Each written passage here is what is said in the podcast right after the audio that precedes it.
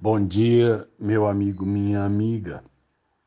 Essa semana uh, alguém me perguntou se por acaso uma cobra poderia morrer se ela se envenenasse né, com a sua própria peçonha. É, primeiro, nós temos aí mais ou menos umas 3 mil espécies de cobras e a maioria delas não tem veneno mas aquelas que têm, é, a, a, a, o veneno é produzido por uma glândula salivar é, é, modificada. No nosso caso, por exemplo, a saliva sai dentro da boca, né? Então, se nós tivéssemos veneno na nossa saliva, é, nós teríamos veneno na nossa boca. Mas, de um modo geral, as cobras são, é, é, são como que vacinadas contra o seu próprio veneno. Ela é imune à, à sua própria peçonha, né? E sem contar também que a, a, a, saliva, essa, essa glândula venenosa, lança a secreção uh, do veneno diretamente dentro da presa, do, de um canino especial que ela tem. Então, quando ela morde, que ela introduz essas presas como se fossem uma, uma agulha né, de injeção, é, ela injeta dentro do, do hospedeiro a, ao seu veneno.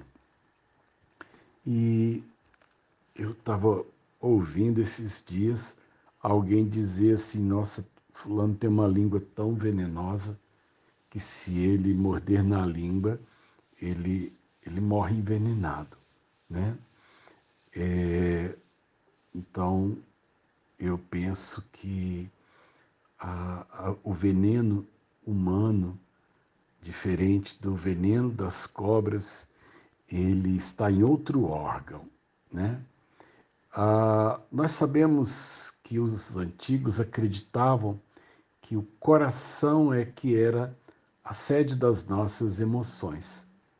E por isso é que mesmo que a gente saiba hoje que isso é, é na mente, né? é, é, é no, no, nosso cérebro que, que acontecem todas essas, é, essas agitações, a memorização, né, a formulação dos conceitos, o controle das ações, ficou muito aquela ideia de que é no coração que eu guardo aquilo que, portanto, sai pela minha boca. Então, ah, eu, na verdade, posso envenenar alguém. Quando a minha palavra sai de forma desamorosa, de forma agressiva, de forma preconceituosa, né? com uma murmuração também, eu contamino o outro. Por isso que a palavra ela pode ser uma coisa venenosa ou ela pode ser algo abençoador. Por isso que eu tenho que ter muito cuidado com as palavras. E diferentemente das serpentes, Jesus diz em Mateus 15, de 18 a 20, que o que nos contamina não é tanto aquilo que entra pela boca.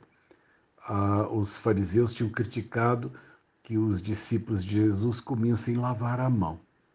Acho que em tempos de Covid, talvez Jesus tivesse que mudar o seu conceito.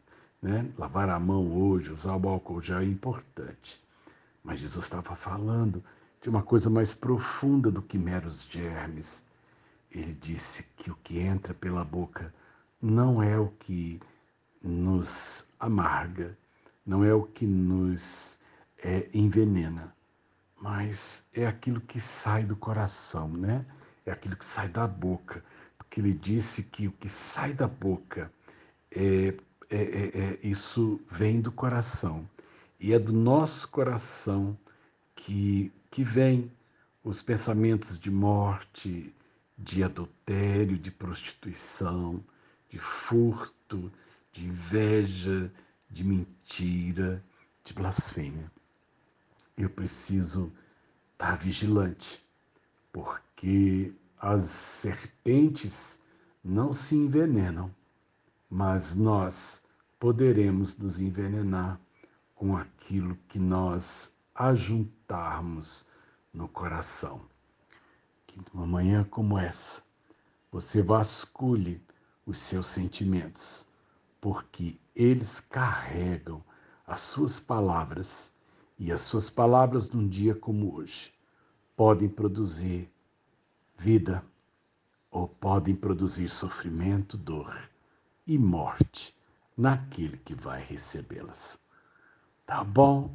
Deus te inspire e te dê sabedoria, mas dê uma olhada no coração seu nessa manhã, antes de sair de casa, mas principalmente antes de abrir a boca.